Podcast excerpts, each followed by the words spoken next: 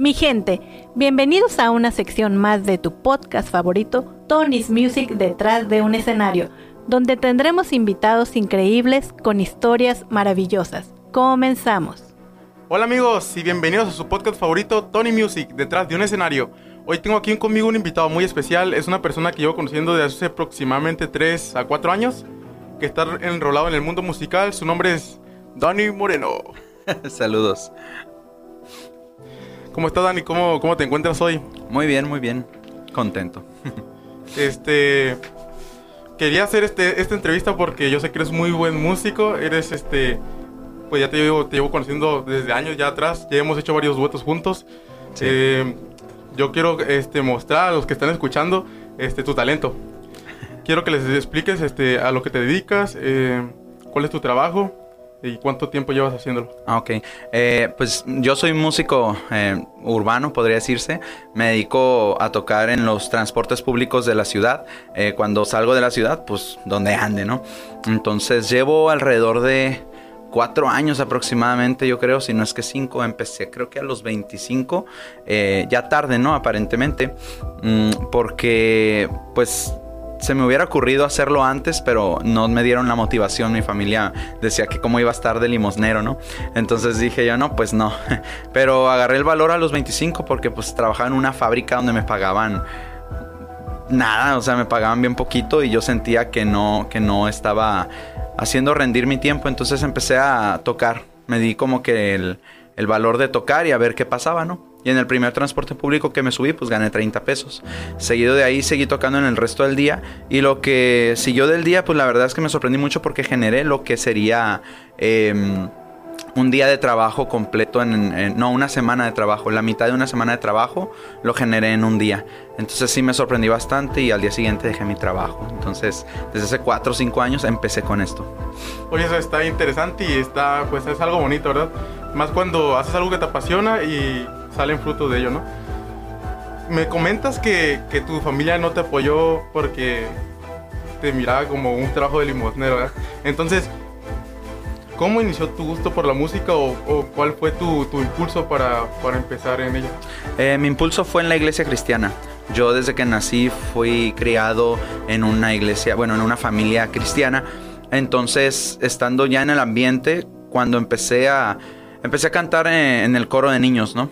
Entonces, de ahí parte todo. cuando empecé, cuando cumplí los 14, creo, 13, 14, ya empecé con la idea de querer dirigir el coro de los, de los adolescentes.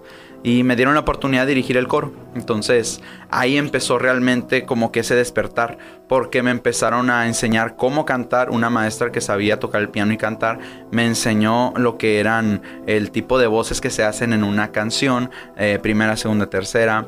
Entonces ahí fue donde yo comprendí lo que era cantar y empecé a agarrar el gusto por eso. Y ya después me viene la necesidad de aprender a tocar guitarra porque em, el señor que tocaba en esa iglesia a veces no iba.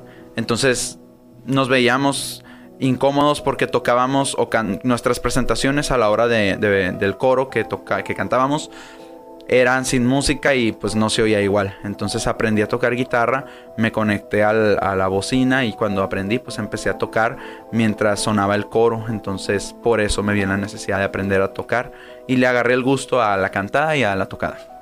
Oye, pero qué loco, ¿no? Porque yo he conocido muchos músicos y créeme que la mayoría de ellos, que, que, yo tengo mis respetos, que digo, oh, wow, este, estos muchachos saben cantar, estos muchachos saben este, ejecutar un instrumento, salen de iglesias, este, salen de iglesias eh, y bien preparados, muy bien preparados. La iglesia tiene mucho eso que, al menos sí, es una buena iglesia, ¿no? Porque hay iglesias que, que no, pero la mayoría de las iglesias buscan siempre porque su visión es lo estás haciendo para Dios, entonces tienes que hacerlo de la manera más excelente que puedas o más perfecta que puedas porque es para el creador del universo, ¿no? Entonces se quedan con esa idea de que tienes que aprender a hacerlo lo más perfecto posible porque es para el perfecto.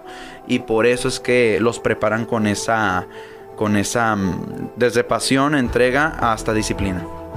¿Y tú lo hiciste por por eso perfeccionaste este en instrumento y en tu voz por Dios? Eh, sí, de hecho sí. Eh, eh, desde que empecé, empecé con la idea de, de hecho mi, mi, mi ¿cómo se puede decir? Mi charla motivacional con los jóvenes era, no le estamos cantando a cualquiera, estamos cantándole a Dios, así que tenemos que ensayar, tenemos que prepararnos, tenemos que estar aquí puntuales en los ensayos y tener, tenemos que estudiar la canción para ofrecer algo a Dios que sea digno y merecedor, ¿no? Entonces, sí, fue con esa intención desde un principio. Oye, pues eso está interesante, eso no me lo habías contado a mí. No, no. no me lo habías contado, pero está interesante. Entonces, empiezas este, tu carrera, empieza desde que entras a esa iglesia, eh, te enseñan a, cantar, empiezas a, tocar instrumentos. Después, me imagino que ya fue donde inició, como por así decirlo, el boom para, para empezar a trabajar, que le empezaste a decir a tus papás, oye, me quiero dedicar a, a la música. Eh, ¿Cuál fue su reacción? O ¿cuál fue su reacción inmediata? Al primer instante. Bueno, eh, una cosa era como hobby, ¿no? Que ellos siempre me dejaron y me apoyaron porque era como está bien que aprenda algo, algo diferente. Entonces, yo tocaba en la iglesia ya en el, en el ¿cómo se dice? El, el, ministerio de alabanza se le dice que es como la banda que toca la música en la iglesia en todo el servicio. Yo ya empecé a ser parte de eso. Entonces, era genial hasta que empecé a tener eh, conflictos en cuestión de creencias e ideas o ideales. Entonces dejé la iglesia y fue cuando dejé la música, que fue cuando me afectó mucho emocionalmente. Entonces la dejé como por 5 años la música, porque dejé la iglesia como a los 22, hasta que a los 25 retomé la música pero antes de eso, a los 17 yo quería tocar en los camiones. Y pues como te mencionaba, pues mi mamá era la que me decía, ¿cómo es posible que yo vaya a tener un hijo limosnero, este, un muerto de hambre y cosas de ese tipo, ¿no? Igual, o sea, era su idea, no la, no, o sea, no la, no le reclamo nada, no le reclamo nada, era su, su, concepto, su idea en ese momento, porque ella decía, yo quiero un hijo preparado, estudioso, eh, Ahora imagínate el orgullo que ahorita estoy en la universidad y mi mamá anda bien contenta. Entonces, em, en un principio era así como que yo no quiero un hijo mediocre, esa era la idea que tenía. Y por parte de mi mamá me bajó la, iniciativa de querer tocar en los transportes y no me atreví a hacerlo, aparte que me daba mucha vergüenza. Entonces eso fue a los 17. Cuando dejo a la iglesia a los 22 y, y retomo la música a los 25, que decidí empezar a tocar los camiones, sí se quedaron como sacados de onda al principio no me decían ya nada porque a fin de cuentas pues empezaba a aportar dinero a la casa. O sea, era de que no aportaba nada porque era un nini. y de repente empecé a trabajar en la música y empecé a aportar dinero y les empecé a mostrar, sobre todo les empecé a mostrar, llegaba con mis morrayotas de, monedas que en ese día y les decía, miren, junté 400, 500 pesos en un lapso de 4 o 5 horas y se quedaban así como que, wow, y les dije, y si sigo así, pues me va a ir muy bien. Y sí, he seguido así y me he mantenido bien, entonces cambió su perspectiva. En un principio estaban como que, ah, no lo aceptaban mucho, pero no me decían nada. Y pues entre algunos familiares eh, que no son mis papás, eh, sí se burlaban de mí. Oye, y lo que comentas es curioso porque yo como músico también, este, me pasó lo, mismo que tú dices, que me da vergüenza al principio, este, eh, cantar en escenarios, cantar, este, para, para público, porque como yo soy, este, género norteño, me, pues, terminan de contratar en fiestas privadas y cuando pasaba eso, pues, me, me, pues, sí me cohibía, pues, me decían, no, no, mejor que cante otro, o mejor, este, yo quiero estar en la batería, en la parte de atrás porque me dan nervios estar este, delante del público. Pero no, hasta eso de eso de que mis familiares hasta eso a mí me dieron el, el ¿cómo se puede decir? El, empujón. El empujón. Eh, pues proseguía a darle, a darle y se me quitaron los nervios. Así como a ti. Sí, es que uno tiene que lanzarse, ¿no? Porque a fin de cuentas, estar en el frente a personas que sabes que te están mirando, cualquier cosa que, que pase, sabes que estás en el ojo, ¿no? De, de los demás. Así es, así es. Y oye, no, antes de seguir con esta, esta bonita plática, quiero saber cuántos años tienes. Tengo 30 años. ¿30 años? Sí. Y me comentas que recién entraste a la universidad. Entré a la universidad, retomé mis estudios a los 27. Sí, a los 27 retomé mis estudios para terminar la prepa, porque yo dejé la prepa a la mitad a los 17 años. Y justo cuando la dejé fue cuando quería tocar el instrumento en los camiones que me dijeron que no, entonces me dediqué a vender, a, vender productos de mercadeo, marketing, mercadeo en red. Entonces, hace cuenta que, que dejé la escuela pues a los 17 y 10 años después la retomé y la dejé otra vez por la pandemia. Yo no me adapté mucho al tema del, del trabajo virtual, de las, de las clases virtuales. Y la retomé la prepa a los 29, 29, 28, 29. Y la terminé, me gradué y entré a la universidad apenas. Entonces voy a pasar apenas a segundo semestre y eh, la neta se siente genial. Eso de felicidades por eso. Eh, ¿Cómo te sientes tú a pesar de que de alguna manera tus papás te rechazaron eh, tu trabajo? Pues a la edad que... ¿A qué edad me dijiste? A los 25. 25. ¿Cómo te sientes a los 30 años? Este, ¿Te sientes realizado? ¿Te sientes que estás logrando lo que, lo que tú te habías pro- propuesto hace tiempo? Um, bueno, si hablamos de mis sueños guajiros, pues no, ¿verdad? Porque yo, yo a esta edad ya debería ser multimillonario. Pero no lo soy, ¿no? O sea, mis sueños, mis sueños guajiros eran ser multimillonario cinco años después que no pasó. Eh, pero ya cuando senté un poquito cabeza y me di cuenta de, de muchas cosas, mis sueños cambiaron, ¿no? Mis sueños cambiaron y empecé a... Me enfoqué, vaya, mi filosofía de vida la cambié por hacer lo que amo todos los días. Porque antes era de que quiero ser millonario, ¿para qué? No sé, pero quiero ser millonario. Entonces no sabía qué me gustaba, ni qué quería, ni hacia dónde quería ir. Solo quería tenerlo todo y, y tener privilegios y básicamente lujos. Pero no, no comprendía qué me gustaba hacer, ni comprendía qué amaba hacer mi día a día. Entonces, cuando me puse a analizar, hice una como que una introspección en una etapa de crisis existencial. Dije yo, ¿qué es lo que realmente amo hacer? ¿Qué es lo que realmente me apasiona hacer en la vida? Entonces me di cuenta que mi etapa más feliz de la vida, que fue la que en esa introspección es lo que, lo que fui a revisar en mis recuerdos, cuál era la etapa más feliz donde más disfrutaba eh, el momento y definitivamente fue cuando dirigía los coros en esa iglesia. Ese fue la, era la etapa, es la etapa más contenta de mi vida que dije yo, ahí está, ahí está mi lugar. Entonces, no en la iglesia dirigiendo coros, pero sí en la música y sí tal vez en una orquesta. Entonces, fue mi, como mi, mi, mi, mi clic, vaya, mi botón, que una vez me di cuenta de eso, fue donde dije, yo me voy a dedicar a hacer lo que amo todos los días, porque solo así voy a poder ser eh, pleno todos los días. Feliz, no tanto, porque tanto la felicidad como la tristeza mm, es como un mar de emociones, es como una montaña rusa. Uno no va a ser siempre feliz o siempre triste, se necesita equilibrio y para eso se necesitan ambas partes. Pero sí te puedo decir que plenitud. Plenitud sí, porque yo me dedico a, a hacer lo que amo todos los días, así que todos los días me siento pleno me siento contento porque me expreso y lo que expreso, lo que yo creo como canciones, como escritos y, y, arte de, de, algún tipo, lo, lo, estoy compartiendo diario.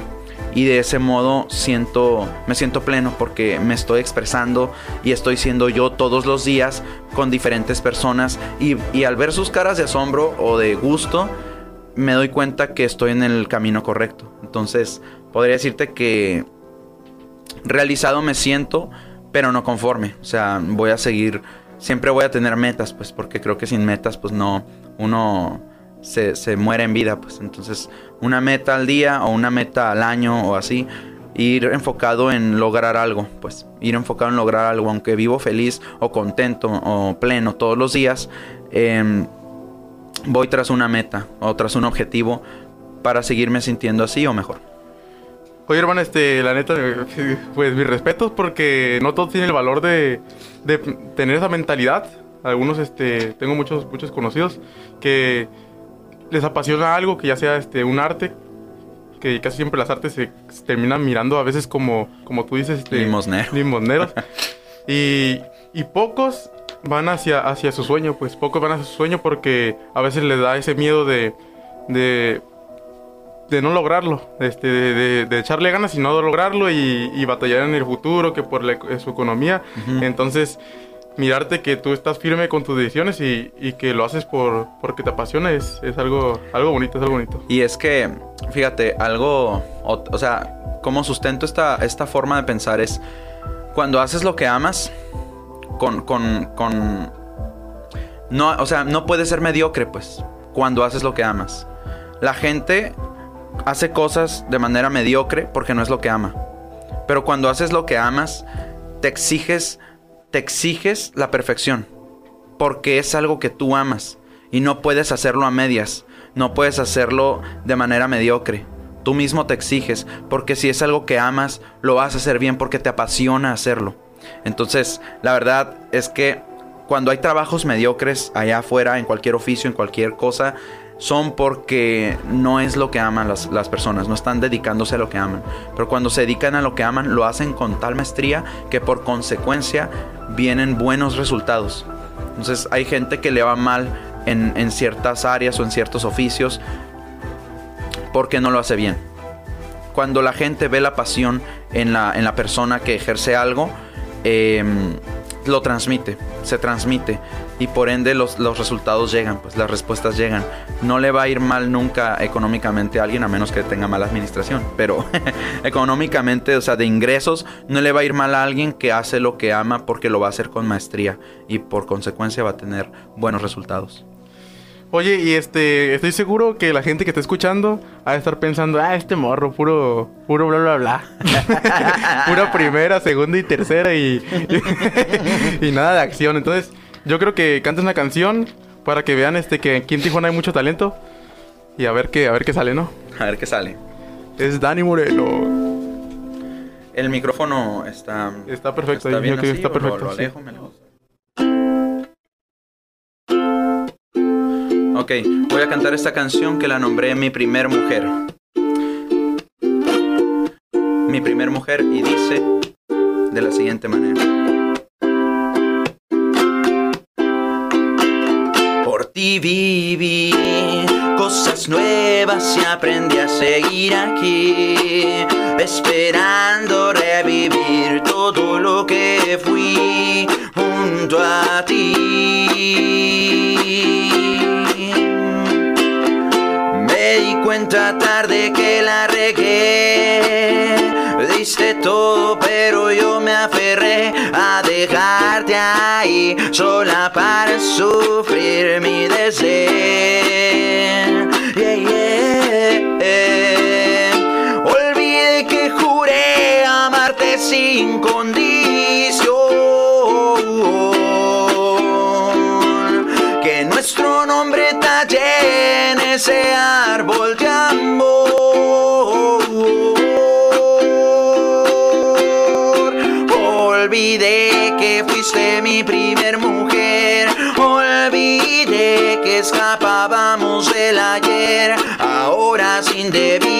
Zonas algo prohibidas. Pero yo te tenía dando todo sin medida. Olvidé las cartas que me escribías. El pequeño fragmento de todo lo que sentías. Cuando corrías por salvarme de amenazas por yo amarte y entregarte a mí.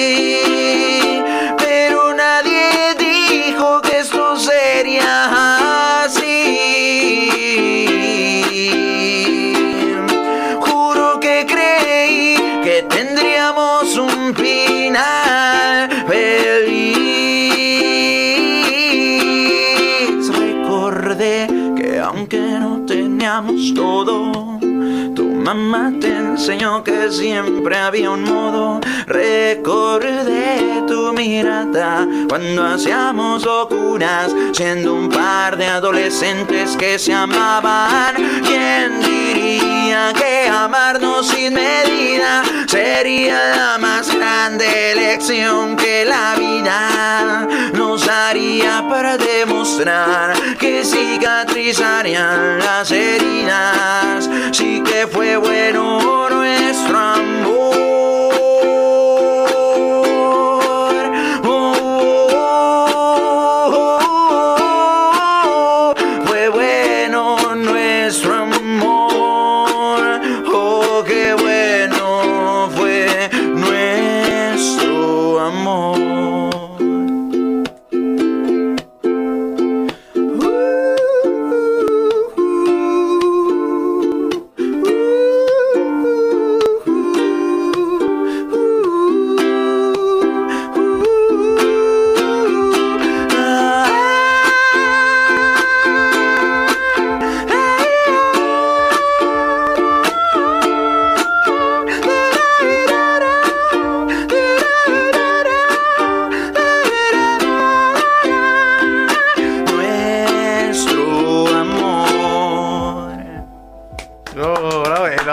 No, es, tremendo, carnal. eres tremendo, eres tremendo. Yo, pues yo te digo, ya te conozco hace 3, 4 años, yo sé que... No, eres este otro rollo. Tienes una voz muy, muy bonita. Tienes una voz muy bonita y tocas muy padre. Y te felicito, te felicito porque está difícil, pues no está tan fácil. A lo mejor algunos dicen, ay, pues, que unos un añito este, practicando y se logra, pero no, eso es de años de constancia, de práctica, de mucha práctica. Práctica y constancia, sí. Eh, pero igual, es, mientras te guste, em, la gente dice, ah, el tocar el piano es más fácil que tocar la guitarra, o tocar este instrumento es más fácil que tocar el otro. No, todos requieren práctica constante, todos. O sea, eh, lo, lo, más importante es que te guste. Sí, no, sí. Eh, mira, la neta, este, yo, por ejemplo, yo cuando estoy, este, eh, yo toco el acordeón, ¿no? Y me preguntan, no, que de seguro está más difícil que tocar la guitarra o que está más difícil que tocar el, acordeón de teclas. No, todo, sí lo mismo, todo lo mismo. Si no, si tú no tienes la pasión para aprender un instrumento, no vas a, no vas a lograr este, eh, digamos, disciplinarlo al 100%, así como, digamos, lo estamos haciendo contigo. Tú lo estás haciendo muy bien. Yo digo que eres un 10, la neta, carnal. Eres un 10, carnal. sí, y es que sí, o sea, lo importante es que te guste. Agarrarle la pasión a las cosas que haces. Y así vas a, pues, conseguir, ¿no? Vas a conseguir buenos resultados mientras hagas lo que te apasiona. Y entonces, continuamos, este, yo quiero preguntarte otra cosita. Este, ¿qué le espera a Dani Moreno este 2023? No tengo idea. tengo planes, pero lo que me espera, quién sabe. No, pues mis planes ahorita son em, seguir estudiando. Seguir estudiando mm, en este año, pues voy a pasar al siguiente semestre y al que sigue. Eso es lo que pretendo. Y seguir componiendo. Seguir componiendo y seguir subiendo contenido a mis redes, a mis canales. Y si alguna canción pega, eh, pues voy a estar contento. Esa es la idea. Voy a publicar mi libro eso es lo que me espera, eso sí lo tengo bien, bien claro. Voy a publicar mi libro y voy a escribir otro. Eh, mi primer libro, ya lo publiqué anteriormente entre amigos, pero hoy quiero hacerlo un poco más formal. Y eso es lo que me espera. Publicar un libro, escribir otro, componer más canciones, subir más contenido em, y buscar que, alguna canción eh, llegue lejos. Mientras tanto, seguir estudiando y trabajando. ¿Y tu libro cómo se llama? Suficientemente nunca. Habla de mi experiencia como mochilero cuando salí de viaje con 50 pesos y una guitarra y una mochila a recorrer México por el lapso de un año. Entonces, mi libro habla de esas experiencias y de cómo les veo la reflexión a cada una de ellas conforme voy avanzando a mi meta. Mi meta era cumplir años en Cancún, cosa que sí logré y registré en ese libro. Yo creo que había mirado en tus redes sociales algo este, relacionado con eso. Sí, cumplí años en Cancún tocando de camión en camión. Llegué hasta Cancún desde aquí, desde Tijuana. Entonces fue una experiencia increíble que definitivamente pues convertí mi diario de mochilero en un libro llamado Suficientemente Nunca, que básicamente se enfoca en la, en la necesidad de ir por más, la necesidad natural del ser humano de siempre buscar más, de nunca estar conforme. Entonces me imagino que también ahí este, aprendiste mucho de lo que, de lo que en instrumentalmente, musicalmente te fuiste desarrollando en ese, en ese viaje? Porque me comentaste que habías conocido varios músicos. Conocí músicos con los que al final de Raite este, nos íbamos de ciudad en ciudad entre cinco. Éramos cinco como una bandita y tocábamos cumbias y así en las taquerías y así nos movíamos, comíamos y buscábamos hospedaje. Y con de ellos aprendí mucho porque uno era francés, otro guatemalteco y cada uno tenía diferentes técnicas de canto y música y nos acoplábamos genial. No, y y eso que tú, eh, digamos que tu género, tu fuerte es el pop, ¿no? Como este pop. Eh, pop, cumbias también. Las cumbias me gustan y compuse. Ah, pues compusimos porque tú tocaste el acordeón en la. De, de hecho, este es algo que es algo que, que, me gusta de ti, que eres muy versátil. al igual que yo soy muy versátil eh, en cualquier género este, musical me gusta entrar. Entonces, para los que no saben, este, vamos a sacar próximamente ahí una cancioncita. No se va. Es un covercito ahí que ya, ya, ya sonó con Grupo Frontera o Sin Frontera, Grupo Sin Frontera. No sé, creo que es Grupo Frontera. Sí. Sí, entre otras cosas tengo un proyecto ahí pendiente que te quiero platicar también. Ojo. ya, ya, me llamó la atención. Está interesante este, este asunto, eh. la, la, verdad que mirarte cuando cantas y luego que...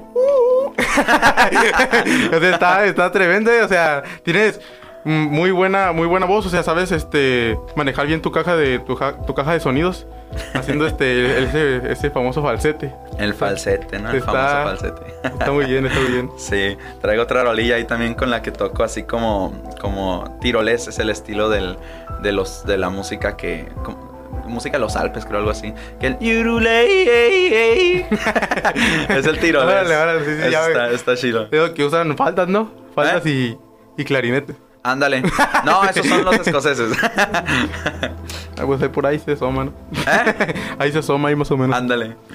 Bueno, Dani, este, no sé, ¿quieres dejar tus redes sociales? Sí, me encuentran como, pues más fácil si encuentran la canción Mi Primer Mujer en YouTube. Y en YouTube, ahí están los enlaces de las demás redes sociales. Ya viendo en más información en el canal de YouTube, ahí están todas las demás redes. Entonces, Mi Primer Mujer en YouTube, ahí encuentran la canción y pueden explorar el canal. Bueno, esto es todo de nuestra parte. Espero que este podcast les haya sido de su agrado. Este, mi nombre es Tony Espinosa Y el mío, Dani Moreno. y nos vemos hasta la próxima. Gracias. Este es el final de Tony's Music detrás de un escenario. Pero no te pongas triste porque volvemos pronto con más invitados. Nos escuchamos en el próximo episodio.